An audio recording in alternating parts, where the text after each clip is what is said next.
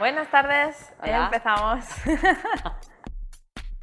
Dieta equilibrada, Salud, forma de vida, fruta fresca, sedentarismo, menú saludable, ansiedad, deporte, dieta mediterránea, kilómetro cero, legumbres, emociones. frutos secos.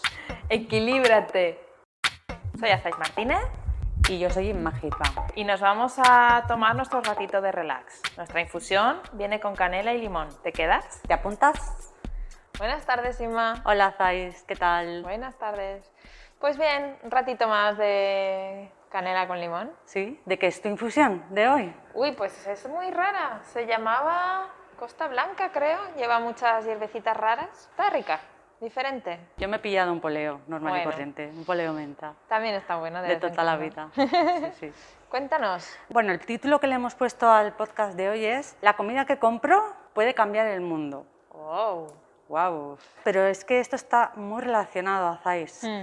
El tema de la sostenibilidad Cuéntame. eh, está súper relacionado con la alimentación, verás. Yo no sé si a ti te pasaba. Tú, por ejemplo, cuando eras pequeña ibas al campo en plan a pasar el domingo al Salet o a Portaceli o a Yo iba a las Tres Serra. Cruces, allí por Náquera.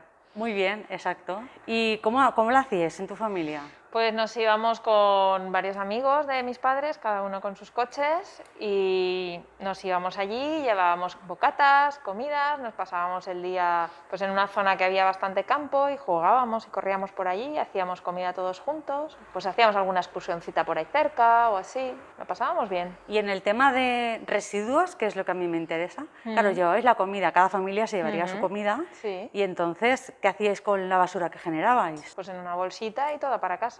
Toda para casa. Pues oye, muy bien. Me Claro. hu- Me hubiese gustado encontrarme con vosotros en alguno de mis domingos de, de dominguerismos, ¿vale? Porque yo siempre iba... ¿Tú no, no recuerdas montañas de basura por ahí? Yo- De yo las he visto. Latas, sí, sí, sí, Coca-Colas, sí. lo Las, que he- sé. las he visto y recientemente. Muchas veces vas a, a rutas de montaña que la gente que se supone que va a hacer esas rutas es porque quiere la montaña y, y la aprecia y la valora y ves mm, porquerías y barbaridades por ahí que dices no puede ser que alguien que quiere la montaña haga esto. No. Exacto. Sí, llevas razón. Pues bueno, yo te lo decía, lo de cuando éramos pequeñas y tal, porque esto es algo educacional, yo creo. Mm. No sé, yo desde siempre, desde bien pequeña, Mm. a mí me han inculcado que, oye, si te llevas lo que dices Mm. tú, pues un bocadillo y está envuelto en papel de plata o en plástico o lo que sea, ese envoltorio te lo guardas en el bolsillo, en la mochila, si no hay papelera, Mm. y mejor que lo tires en casa, te lo llevas y ya lo echarás donde corresponda, Ujú. pero nada de tirarlo y desentenderte. Yo eso lo he tenido claro desde siempre. A mí es que no me cabe en la cabeza beber un bote, una lata, un zumo, cualquier cosa de estas que viene envuelta y dejarlo por ahí, o una botella de agua, me da igual, y dejarlo por ahí, es que no, no, no, no me entra en la cabeza. Y- Claro. Y, ves por ahí muchísimo de, de esto. Por no hablar de, de repente, eh, residuos absurdos que Sí. dices... ¿Cómo ha llegado "Na, esto aquí? Se me ha roto la silla, pues me la dejo aquí y no me la llevo a casa, porque ya total... Mm. ¿Dónde quiero llegar con todo esto? Pues que al final, eh, por ejemplo, el tema de la contaminación es responsabilidad propia Ujú. y cada persona que generamos residuos, creo que tendríamos que responsabilizarnos de nuestros propios residuos. Yo creo que no somos conscientes de los residuos que generamos. Claro. Aparte de que hay mucha gente que le da igual y no quiere ser consciente. Esto es otro tema. Sí, sí. Pero, pero en sí creo que como ser humano no eres consciente de cuánta porquería acabas generando para el mundo, para el planeta. No, no, como tenemos el contenedor bajo de casa, Claro, claro, seguramente no somos conscientes. Mm. Sin embargo, es posible ser consciente. De hecho, sí, claro. y no es por nada. Y voy a repetirme bastante porque soy muy vehemente en este, en este tema porque yo lo he tenido claro desde que era una niña. Mm. Entonces, si, a- si yo lo he tenido claro desde que era una niña, esto lo puede hacer prácticamente cualquier persona. Entonces, simplemente es, ¿vale? Eh, te llevas un papel, el sitio sería la papelera, o simplemente pues, no envolverlo en ese tipo de papel que, que genera más residuos o es más contaminante. En fin, que ahí es donde quiero, hay mil por ahí es donde opciones llegar. diferentes, pero todas van a ser mejor que tirarlo donde te pille. Exacto. Eliges la opción que, me- que mejor te vaya, pero elige otra diferente. Exacto. O sea, el mensaje es responsabilízate de tus residuos Exacto. y de tus actos al final, ¿no? Pero bueno, hoy concretamente vamos a hablar de este tema, pues responsabilidad personal e individual. Lo que cada uno hacemos, nuestro pequeño granito de arena, al final hace una montaña, si son muchos granitos de arena. Sí, totalmente. Por otro lado, si tú estás haciendo una cosa de una forma, influyes en tu entorno. Es lo mismo que con una alimentación saludable. Tú quedas con un grupo de amigas y amigos y no quieres beber alcohol y decides que, no- que vas a pedirte siempre o cervezas sin alcohol o agua con gas o similar Mm. y al cabo de veces seguramente más gente se va a unir a tu carro alguna vez. Mm. Y eso lo tengo comprobadísimo. Sí, sí, sí, sí, cierto. Y así se pueden ir haciendo círculos de influencia para, para influir en este tipo de cosas positivas y, y beneficiosas Y para que- todo el mundo. Pero eso influye mucho más que el hecho de repetirlo 40 veces. Sí, al O sea, final es la práctica, predicar con el ejemplo. El hecho de que a ti te vean hacerlo, da igual las mil veces que tú lo puedas decir, lo que, lo que de verdad llega a la gente es que tú lo haces. Claro, que te está viendo. Mm. Muy bien. Por otro lado, ¿qué podemos hacer desde la alimentación en la reducción de gases contaminantes para paralizar o frenar, no paralizar, pero sí que frenar el cambio climático? Porque además otra cosa que ocurre también con todo esto es que hay hambre en el mundo. Mm. Yo quería unir este concepto de hay hambre en el mundo con la gran contradicción que es el desperdicio alimentario y las pérdidas en la cadena alimentaria. Son dos tipos de desperdicio, pero se definen, y esto es de la página de la Organización Mundial de la Salud, se definen por un lado pérdidas de Sí. alimentos durante la cadena productiva, es decir, desde el campo, la recolección, el transporte, a lo mejor un mal almacenamiento hace que haya más, más alimentos desechados, etcétera. Eso se denomina pérdida Ujú. y es antes de que lleguen los alimentos al mercado, ¿vale? a la comercialización. Y luego está el concepto de desperdicio, que es cuando ya ha llegado al mercado y, pues, por ejemplo, en el supermercado se caducan los brócolis porque tienen Sí, dos, porque- tres días de vida útil o lo que sea, y tú aún te podrías comer ese, bró- ese brócoli, a lo mejor habría que quitarle algún trocito enmohecido o alguna cosa que está mal, pero te lo podrías comer y sin embargo se desecha definitivamente. Claro, es que muchas veces, primero, yo no, yo no sabía esta diferencia de concepto, yo para mí eran pérdidas todo, no, no sabía que había dos tipos, y está muy interesante porque, claro, no es lo mismo que se almacene mal, a que a lo mejor yo me lo compro y está bien, y si llega al mismo punto de estar estropeado en mi nevera que en la nevera del supermercado, de la frutería o del sitio que sea, yo en mi casa me lo comería, quitando esa parte o haciéndolo de forma que, lo que tú comentabas, pero sin embargo el establecimiento te lo retira directamente. Entonces, claro, se está tirando comida que se podría consumir. Claro. que realmente cierta elaboración o, o con un preparado distinto sí que se podría llegar a consumir. Es, es comida apta, Claro. no está podrida. no está También es de comprender que, la, que tengan que desecharlo Sí, para sí, cumplir la reglamentación y, claro, las normas y las normas leyes. sanitarias y- Claro, porque tampoco pueden asumir la responsabilidad de que Mm. alguien tome algo Mm. A lo mejor hacer algún tipo de estrategia para que la gente consuma antes ese, ese producto antes de que llegue a eso o, o no sé, o llegar a algún tipo de acuerdos con, con grandes superficies de, que, que necesiten dar alimento para mucha gente a un precio más reducido, no sé. Sí, sí, sí. Es que esa comida no se tire, que se podría Sí, aprovechar. creo que algo hay, aunque no estoy informada. No pero sé, bueno, yo lo desconozco, pero si lo está, genial. O sea, sí, si- como, si como eso tiene usa- muchísimas ramificaciones, nosotros Mm. vamos a tocar unos cuantos puntos para abrir debates, Ujú. para abrir reflexiones, para nuestro querido oyentariado o como puede bueno, sugerir también cosas, o si Sí, sabéis más claro. información, aportarla. Y Nosotras así os contamos nuestra visión de esto, nuestra opinión y nuestra visión, lo ponemos aquí sobre la mesa y ya cada cual que opine y que decida. Muy bien, pues estábamos definiendo las pérdidas que son durante la cadena, el, el procesado en la cadena alimentaria y antes de llegar al mercado. Por otro lado está el desperdicio, que es cuando ya llega al mercado y también puede ser la sobreproducción, porque otra cosa que existe es, pues oye, para, para aprovechar una subvención de Mm. fondos europeos, bla, bla, bla, pues hacemos una, más producción de la que toca, pero luego qué hay que hacer con ella porque no la podemos a lo mejor vender. Mm. Pues con estos dos conceptos, Mm. si nos quedamos con el primero, que es el de pérdida, antes de que llegue a los mercados, eso supone el del 30-40% de la producción, Es que es mucho. sobre ¿eh? todo de pequeños agricultores. Y esto, solo este 30-40% de la producción, valdría para alimentar a un montón de gente que Claro, pasa hambre. claro, no, te- no claro. sé, no voy a hablar de porcentajes porque soy muy mala para fijar cifras, pero me parece haber leído que igual se puede paliar, no sé si la mitad o más de la mitad del hambre en el mundo. Se podría paliar mu- mucha falta de alimentos en otras zonas geográficas. Imagínate ya si aprovechamos el desperdicio, lo Mm. que estábamos comentando de supermercados y demás, ¿vale? O sea, por un lado, hay excesos de alimentos que no se aprovechan y que con todos los recursos que ello supone, Sí. cultivarlos, regarlos, Sí, sí, eh, personal para ocuparse, bla, bla, bla, y después hay gente que no tiene comida para, echarse a la boca en otras zonas, mm. o sea, muy mal repartido esto, con lo cual, por una parte exceso de alimentos, por otra parte hambre. Incluso ya no, ya no por zona geográfica, sino incluso dentro de la misma zona geográfica, o sea, ya no hace falta irte a distintos continentes, distintos países, ¿no? incluso dentro de, la misma ciudad, hay gente que está tirando comida y hay gente que, que no tiene para comer.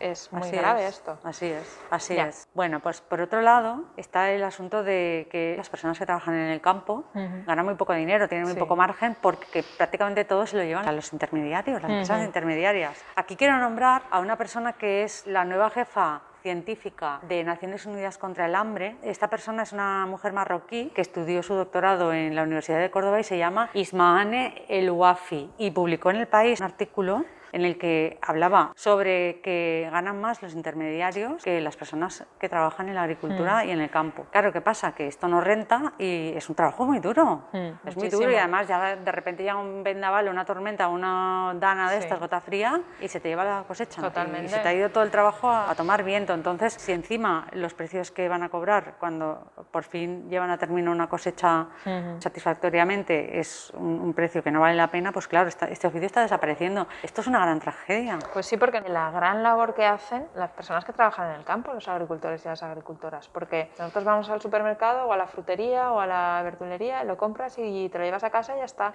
pero no piensas que sin, sin estas personas eso no estaría ahí. Efectivamente. Y aquí que consumimos, y por suerte tenemos muy a mano y muy, muy al alcance, cualquier fruta, cualquier verdura, tenemos muchísima variedad, mm, variedad por temporadas, variedad de, de sabores, de texturas, y todo eso se puede perder porque nos iríamos al otro punto que ahora comentarás, que, que la variedad desaparece un poco. Sí, sí. Si desaparecen los pequeños agricultores y agricultoras, hmm. pasamos a tener un sistema de agricultura intensivo hmm. que al final es monocultivos, claro. grandes de terreno sin variedad en, en diferentes vegetales, etcétera, con lo cual la fauna que está ahí polinizando o simplemente regulando algunas plagas no está, mm. con lo cual hace falta más plaguicidas y pesticidas, bueno, en fin. No, pero ya simplemente con que digas, bueno, pero es que por poner el ejemplo así como muy básico, ¿no? Pero si hoy en día en una ensalada me puedo poner lechuga, tomate, pepino, zanahoria, por ejemplo, etcétera, pues a lo mejor de aquí 50, 100 años me puedo poner la misma cantidad de ensalada, pero solo de lechuga, solo de pepino. Ya no puedo variar. Puedo comer la misma cantidad de verdura, pero de una.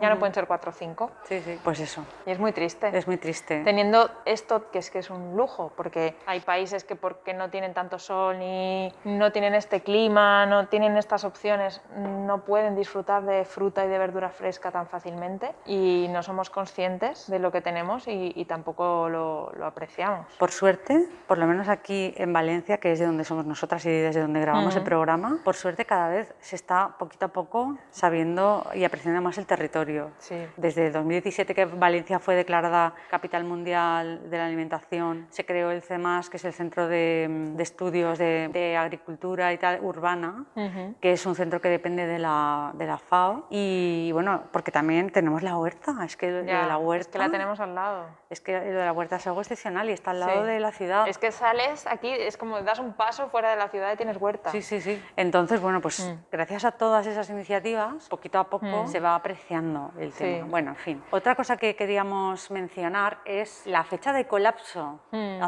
Cuéntame, cuéntame. Lo que nos referimos es a cuándo empezaremos la cuenta atrás de que ya no hay suficientes recursos ni hay tiempo suficiente para que se regenere los ecosistemas de la Tierra para estar en equilibrio. Así explicado muy burdamente. lo habremos agotado. Ni soy experta, exacto. Bueno, pues la fecha de colapso es 2030. A mí me ha dejado muy está, loca. Estamos a 10 años del colapso. Sí, sí. Es que está ahí. Teórico. es que está ahí el colapso. y además es que igual ya lo estamos empezando a notar, pero no lo sabemos. No sabemos, exacto. Podemos explicaros un concepto nuevo que, bueno, para mí es nuevo. ¿Tú lo conocías, Azáis? El concepto de cocina climática o menú climático. Pues yo lo he conocido hace tres semanas. Mm. Publicaron una guía en la página web de Menjador Ecologics. Si ponéis en internet Menjador Ecologics, ¿vale? Es en Valencia. Comedores ecológicos en exacto, comedores ecológicos, pero se escribe En, la, en, el buscador Menjadors con J, Ecologics con G, y ahí veréis cocina climática, os explica de qué va, y hay una, han hecho una guía que se llama Menú 2030, transformar el menú para transformar el modelo alimentario alimentario y es una guía práctica para colectividades donde explica cómo hacer menús climáticos y ejemplos de recetas, sobre todo para, para, para comedores escolares. A mí me ha parecido muy interesante porque es un tema que nosotras tratamos bastante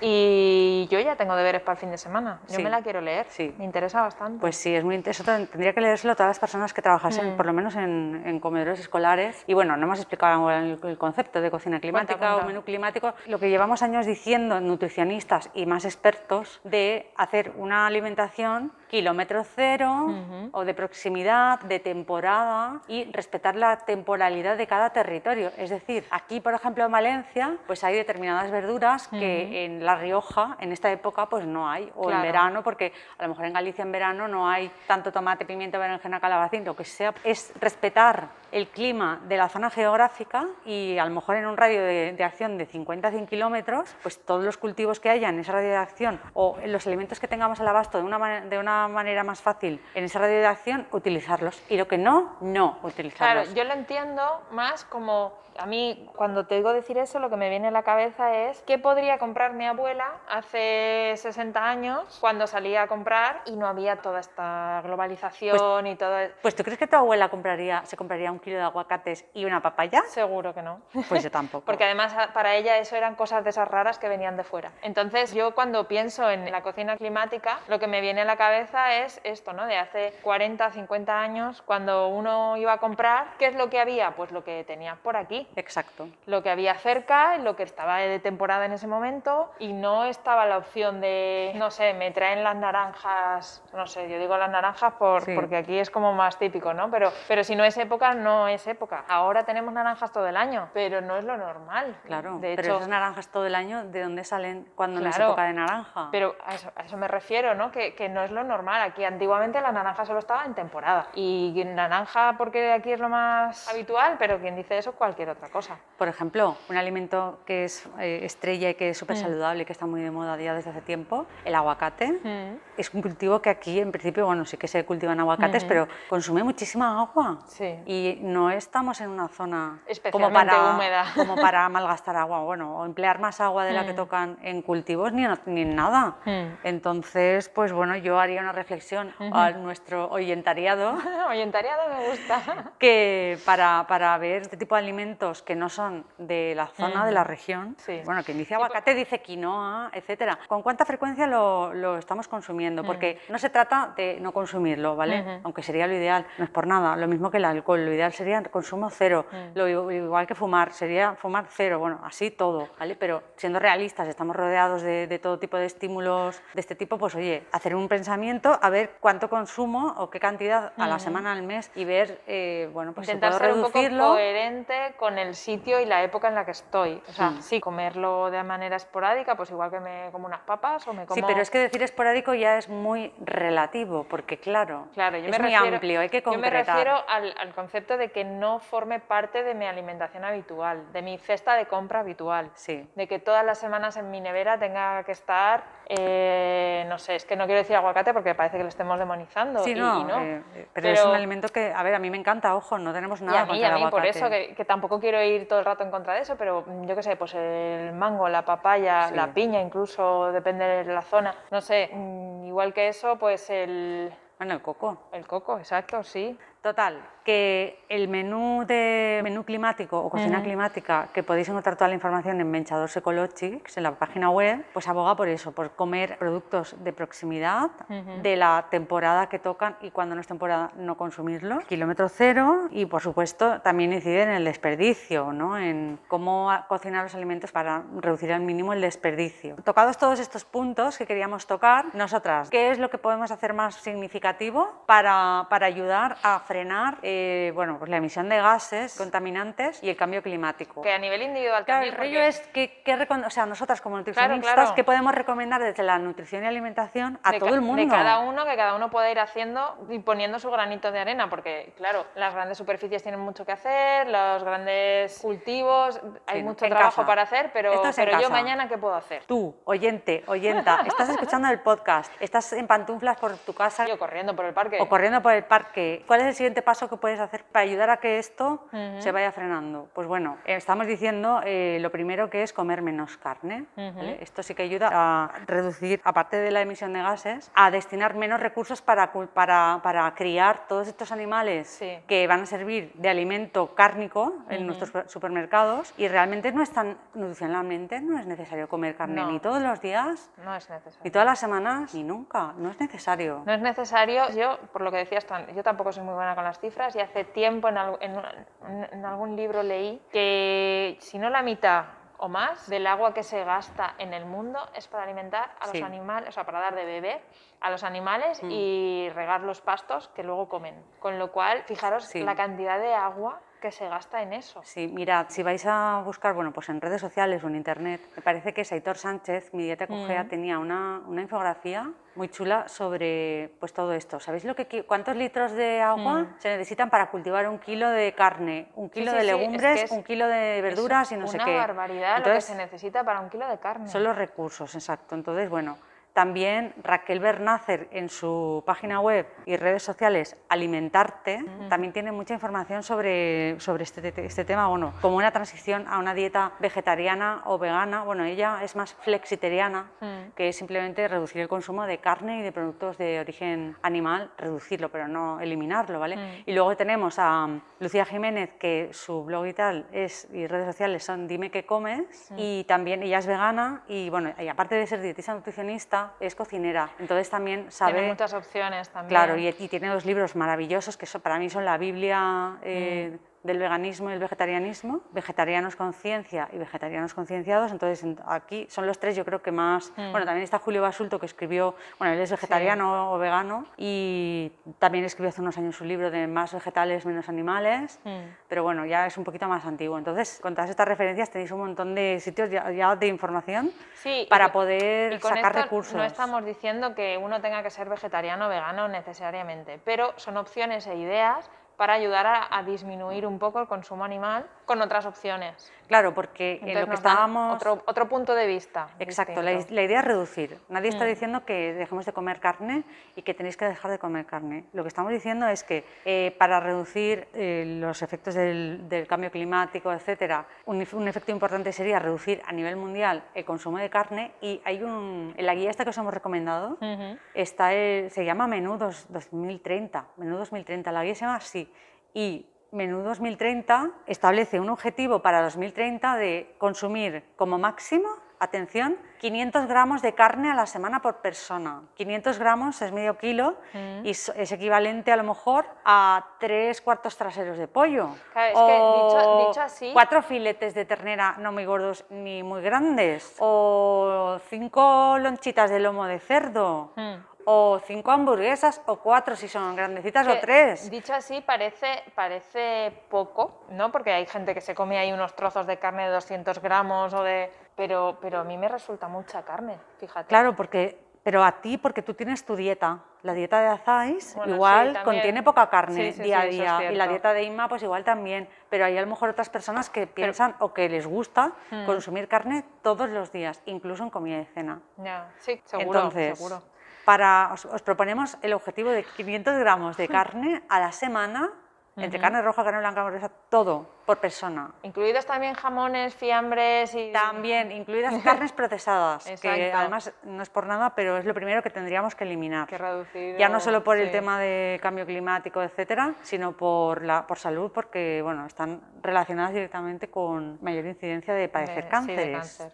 Entonces, ¿qué podemos hacer desde la alimentación? Vamos a lanzar una serie A de ver, consejos prácticos.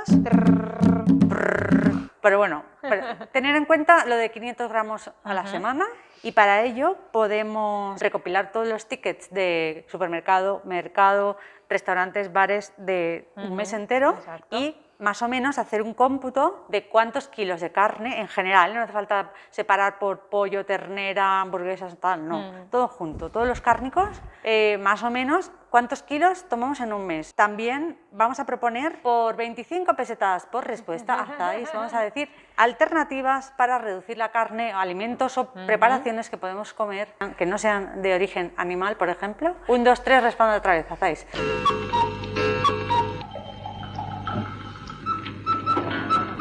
Legumbres. Legumbres, muy bien, pero hay un montón Puede de ser hamburguesa de garbanzos, hamburguesas de garbanzos, hamburguesas de lentejas, falafel, muy bien, hummus, hummus. Puede ser legumbres salteadas. legumbres salteadas, crema de legumbres en caliente. Puede ser aliño de frutos secos. muy bien. ¿Qué frutos secos se consideran legumbres, Azáis? ¡Cacahuete! Muy bien, ¿y cuál más también? Uy, uy, uy. ¿Hay La soja. Ah, vale. Mira, Y además hay soja texturizada. O sea, de Sí, estas redonditas así, de bolita. rollo, sí, bolita rollo crujiente para comer como si fuera sí, sí. Ah, un la he aperitivo visto, y pero no la he probado. Sí, sí, Yo me he hecho garbanzos así. Exacto. Están muy buenos. Y bueno, los altramuces, También, aquí en Valencia típico tramuses, tramusos, pues bueno, también son Por una cierto, legumbre. un inciso a lo anterior. En los tickets que apuntamos toda la carne, hay que apuntar también el bocata del almuerzo, que estamos en Valencia, se almuerza mucho. Efectivamente. El chivito del almuerzo lleva carne. Le carne procesada. El blanco y negre, hay que apuntarse ahí todo. Exacto, muy bien. Bueno, pues aquí lanzamos unas cuantas ideas para reducir el consumo de carne. Podemos hacer un día, bueno, está la iniciativa esta del lunes sin carne, sin carne, que sí. Raquel Bernácer, por favor, si no la conocéis, ir a visitarla en Instagram, por ejemplo, que hace, Mm, tiene en bastante actividad cosas. en Facebook y bueno, tiene su página web. Y además lanza periódicamente el reto lunes sin carne o siete días sin carne o algo así. Mm. Cada día en tu email, si te inscribes, te da una receta, ¿vale? Y está guay porque tiene un grupo de Facebook de apoyo, Mm. puedes hacer cada día la receta y son todas Te- recetas Vas sin aprendiendo carne. a cocinar sin carne al final. Claro, eh, son ideas de Son recetas ideas. para, Mm. pues que además eh, ella cocina muy bien y condimenta súper bien y está Mm. muy rico todo y doy fe porque he hecho un curso con ella y he hecho un montón de recetas y no fallan. Mm, no, Entonces, bueno, de verdad que, que, bueno, que si no es ella, hay un Si montón no, de gente que hace este tipo de claro, trabajo. Si no, igualmente en internet está la infografía, como un recetario Sí. agrupado que es legumbres para todos, que te da opciones de usar legumbres como quieras y de la manera que quieras. Claro, estamos diciendo legumbres, ¿por qué? Porque resulta que las legumbres son un alimento de origen vegetal, muy rico en proteínas de buena calidad. Y resulta que pueden sustituir perfectamente las proteínas de la carne. Y muy accesibles Económicamente. económicamente en el mundo que estamos, porque claro, también podemos, no sé, comprar seitán hecho de la forma que, con forma de no sé qué, tal, pero ya nos vamos a otro coste y a otro precio, o seitán o tofu o tal. Entonces, esto, las legumbres son muy accesibles, muy económicas, están en cualquier tienda, cualquier supermercado encuentras, si no hay una y otra, y, y si son secas aguantan muchísimo también, con lo cual no, no es algo que te vaya a estropear ni que tengas que consumir corriendo porque no he hecho la receta este fin de semana, ya no me vale para la semana que viene. ¿no? Exacto, muy bien. Aparte de lo que es Mm. cocinar y comer concretamente, está todo aquello que envuelve a los alimentos que adquirimos. Sí, que exacto. es, son los envases. Entonces, unas cuantas eh, ideas sobre el tema de los envases. En lugar de reciclar todo lo que gastamos, que también, o todo lo que utilizamos, gastar menos envases y, y de todo tipo de envoltorios, porque al final no es más limpio el que más limpia, sino el que menos ensucia. Entonces, reducir el uso y utilización y adquisición de envases plásticos de todo tipo. La, ide- la idea es ir con tus propios envases y, y que te pongan ahí. Y pues, reducir al to- todo. máximo lo- los envases que se generan y se compran. Exacto.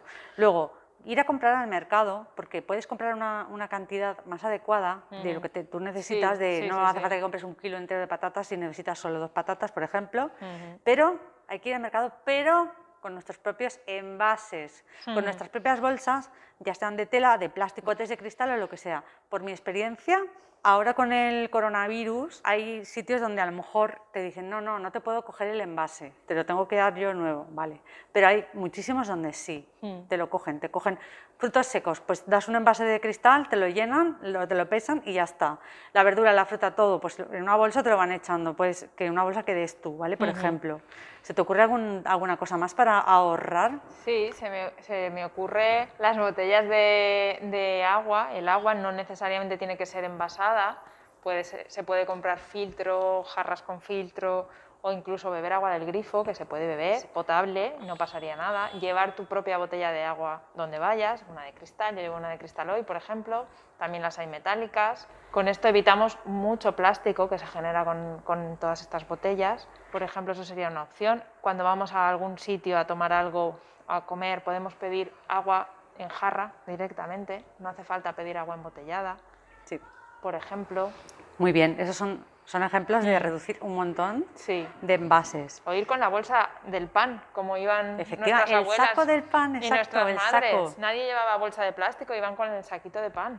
Exacto. Después, una vez más, aludimos a la responsabilidad individual. Pregúntate, cuando tiro una bolsa de plástico, ¿dónde va a parar? Mm. ¿Dó- cuán- ¿Dónde la tiro? ¿En el orgánico? ¿En el plástico?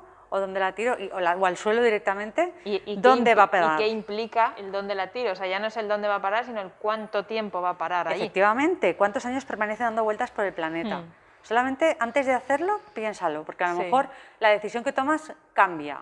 Sí. También yo tendría en cuenta los envases que tenemos. Pues si tú compras un bote de aceitunas, de los que vienen en cristal, o un bote de garbanzos, porque ya lo compras cocido, necesariamente no tiene por qué irse a la basura ese bote, lo puedes reutilizar. Lo puedes reutilizar para ir al mercado y que te pongan ahí los frutos secos, por ejemplo, o lo puedes reutilizar para hacer una salsa y guardarla en tu casa. No todo tiene que ser un tupper. Usarlos como tupper. Exacto. Que no tenemos por qué comprar los tapes de plástico típicos que conocemos todos, que todos tenemos y que seguro hemos gastado, pero es que esos botes tienen un cierre buenísimo. Es que son mejor que cualquier cierre de plástico de los tuppers. Entonces, estamos desaprovechando unos envases muy buenos que directamente se tiran y que la mayoría del mundo ni se plantea usarlos para nada. Y tienes de mil tamaños y de mil formas y a lo mejor en uno te puedes llevar la salsita para ponerle a la ensalada que te llevas a comer al trabajo, por ejemplo, en uno chiquitín. Exacto. Pues eso eh, podemos empezar a verlo como, como cosas aprovechables, no, no todo es desperdicio, no todo hay que tirarlo. Exacto.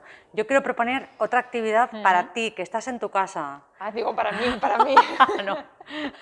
Oyentariado, que estás en tu casa, que nos estás escuchando, ¿vale? Vamos a lanzar unas preguntas y contéstalas, ¿vale? Exacto. Puedes escribir en un papel o mentalmente. Pero Y yo- contéstalas, contéstalas, no vale que las oigas así de fondo. Óyenos, Exacto. escúchanos bien. Contéstalas como va a contestar Azais ahora mismo. Venga, yo contesto. A, a- a mí, que se lo voy a preguntar. Yo contesto. Dime, suelta. Mm, esto es una actividad para reducir el desperdicio, para reflexionar sobre el desperdicio y controlarlo. Entonces, Azais, ¿eres de las de aquí no se tira nada? Sí, absolutamente.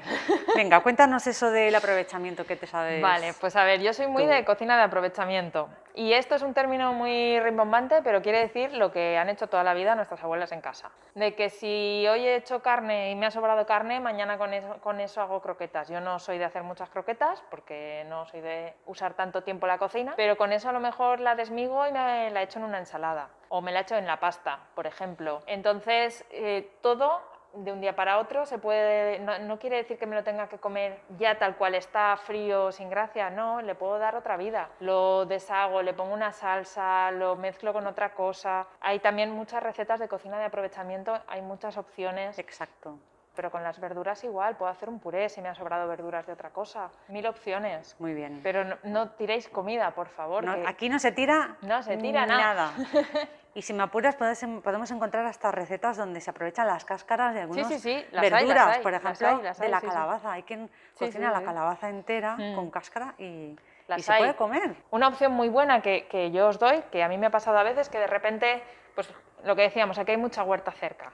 Y de repente te juntas en casa con cuatro calabazas. ¿Y yo qué hago con cuatro calabazas? De vez en cuando como calabaza, pero no tan seguido. Pues de repente la opción más fácil que, que yo he hecho siempre es buscar recetas con... Y encuentras maravillas. Sí, sí, Yo- sí. o sea, descubres cosas que no, que no es tu manera habitual de cocinar, aprovechas lo que tienes, que no se estropea y está buenísimo. Es que Totalmente. es un mundo y es una pena que se estropeen las cosas y que se tiren cuando, jolín, que además te dan la opción de, de conocer otra forma de cocinarlo tan rica. Exacto. Siguiente pregunta, Zais. Cuenta, cuenta. ¿Estás preparada? Porque esta puede Preparada. poner en duda tu reputación. ¡Wow! Venga, ¿preparada? Preparada. ¿Pides comida para llevar habitualmente? Es decir, para que te la traigan a casa Ujú. o vas y con un envase que te ponen en la tienda te lo llevas a tu casa. Pues la verdad es que no. Yo en caso de no comer cocinado por mí, soy más de ir al sitio y comérmelo en el sitio que de que me lo traigan a casa. Claro, que no tiene nada de malo porque puede ser comida saludable. Sí, claro. Aquí vamos por el tema de los envases también. Sí, sí, sí, sí. ¿Vale? Y otra cosa interesante es llevarte un tupper o cuando vas a un restaurante y no se ha, acabar- no se ha Mm. terminado la comida, llevártelo a casa. Ah, sí, yo sí. ¿Cuántas ¿Eh? bolsas de basura orgánica tiras al Pues, mes al contenedor? Yo te voy a decir una cosa, y me ha sorprendido, porque he sido consciente, yo creo que durante la cuarentena, sobre todo, que tiro mucho más plástico que orgánico. Muy bien, O sea, ahí quería yo llegar. Me ha sorprendido mucho la cantidad de plástico que tiro. Pero una barbaridad. Sí, sí, sí, así es. porque la siguiente pregunta vale. es ¿cuánto cuántas bolsas de basura de plástico Sí. tiras al contenedor de reciclaje del plástico. Y lo mismo con, por ejemplo, las botellas de agua. También se puede hacer al revés. ¿Cuántas botellas de agua has dejado de comprar gracias a tener una botella de, de agua reutilizable de aluminio, Por de cristal, ejemplo. etcétera? ¿vale? Entonces os invitamos a que con- os hagáis preguntas de este tipo Ujú. y en, a lo mejor a lo largo de un mes hacer la contabilidad y, y luego compartirlo con nosotras. Y os vais a sorprender, yo creo, sea un número, sea otro, pero el conocimiento que te da el, el ver la, la diferencia ¿no? de la cantidad. Yo es lo que te digo, en la cuarentena, al estar en casa y, y ser más consciente, claro, el momento de bajar la basura era una fiesta, pues ser más consciente cada vez que tiras la basura, que no es un acto rutinario, cotidiano, de paso que voy al trabajo lo tiro, claro, te das cuenta de, jolín, otra vez y otra vez. Uy, sí, sí, a mí me sorprendió muchísimo eso. Pues eso. Para ir cerrando ya el, el tema de hoy, no quiero dejar pasar una institución que tenemos aquí en Valencia Mm. que se llama la tira de contar. ¿Tú sabes lo que es la tira de contar, Azáis? Pues la verdad que no. Me- me- el nombre me resulta curioso, pero no, no sé qué es. Pues mira, la tira de contar, no sé si lleva en Valencia desde el siglo XII, Mm. que a lo mejor estoy diciendo una animalada, pero bueno, desde hace muchísimos, muchísimos años. Y es una manera de que el agricultor puede vender sus productos Ujú. directamente al consumidor final. Entonces, la tira de contar está en algunos mercados municipales, por ejemplo, en el mercado del Cabañal, se ponen en su mesa, sacan de su furgoneta sus cajas con berenjenas, acelgas, lo que, lo que tengan, y lo venden directamente al, con- al consumidor final, a, la- a la tía Enriqueta que vive en el piso de arriba, o a mí que pasaba por allí y compré Ujú. algo, ¿vale? Esto en los mercados municipales. Y luego también hay una tira de contar en Mercavalencia, que es el, el mercado que abastece a las grandes empresas que ya necesitan más volumen de, de producción. Entonces ahí también hay una tira de Me- contar. me parece Entonces, genial. esto está en Valencia. ¿Cuál es la ventaja? No hay intermediarios. Claro. ¿Vale? Directamente el agricultor pide lo que quiere, pero no hay intermediarios Claro. y es un precio más justo para los agricultores. Entonces, A mí- ir a mí- directamente a, los agricultores. A mí esa opción me recuerda a, a lo que se hacía aquí en Valencia y yo lo he visto también en más pueblos, más para interior, que es pues el que tiene campo de algo, se ponía la cajita con eh, los tomates, las naranjas, las acelgas o lo que fuera en la puerta Sí, eso para venderlo. Sí, sí. Y yo eso lo, he visto aquí en Valencia, pero también lo he visto yendo más hacia interior, partes. más hacia montaña. Quiero eso decir, pasa en todas que partes. seguro que si no es exactamente lo mismo o no está tan institucionalizado, pero seguro de alguna forma se hace, porque al final es supervivencia e instinto. Claro. Los agricultores también van sacando ahí el ingenio a ver cómo, por las cooperativas que también se van agrupando para poder Exacto. hacer más fuerzas y al final. Exacto. Por último, yo quiero recomendaros que escuchéis, si os apetece, un episodio del programa, bueno, es un podcast que se llama Íntimes y lo dirigen Jessica Marsal y Alba Beriser. Yo he participado varias veces con ellas y es una, una delicia de programa. Y tienen uno sobre la- el ecofeminismo y la agroecología y todos estos temas de... Y fue muy guay la tertulia de después porque hablamos de la, la econeura, ¿no? La econeura es cuando entras en el tema este de pues intentar contaminar menos, ser más ecológico, eh, no gastar papel, no, no sé qué. Es como, vale, voy a ir a comprarme, tengo hambre, ¿qué me compro? ¿Una empanadilla? No, no, porque me la envolverán en papel. Qué estrés, Eh, qué estrés. Dios mío, no hay una frutería, tío. O sea, o Sí, sea, sí, sí. entrar en la neura, econeura, ¿no? En fin. que nada, que os recomiendo que vayáis a escuchar Íntimes. No sé cómo se llamaba el episodio, pero bueno, tiene, tiene ahí todos los episodios, pues bueno, es de los primeros, creo que fue el segundo. Y nada, es que Íntimes han ganado un premio hace poco. Están súper contentas y además lo hacen súper bien. Entonces, Mm. nada, os hemos dado un montón de referencias para que os informéis del tema y nos encantaría que compartierais con nosotras. Que nos contéis vuestras experiencias, vuestras ideas y vuestra opinión al respecto también, por salir Exacto. de nuestra burbuja, lo que decimos Sí, por siempre. favor, sacadnos de la burbuja. Pues nada, Zais, ¿te has terminado tu infusión? Me queda un poquito, ahora la remato. Yo ya, yo ya me terminado, así es que nada. Es que con la mascarilla cuesta beber. Cuesta, cuesta. Bueno, y hasta aquí el podcast de hoy. Muchas gracias por acompañarnos otro ratito. Y nada, nos podéis encontrar en nuestras redes sociales, tanto Inma como yo estamos en Instagram, en Facebook. Tenéis también el acceso al podcast, a las páginas web. Y nada, nos vemos en el siguiente ratito y os contamos otras cosas que se nos vayan ocurriendo. Muy bien, Zais. Bye. Bye.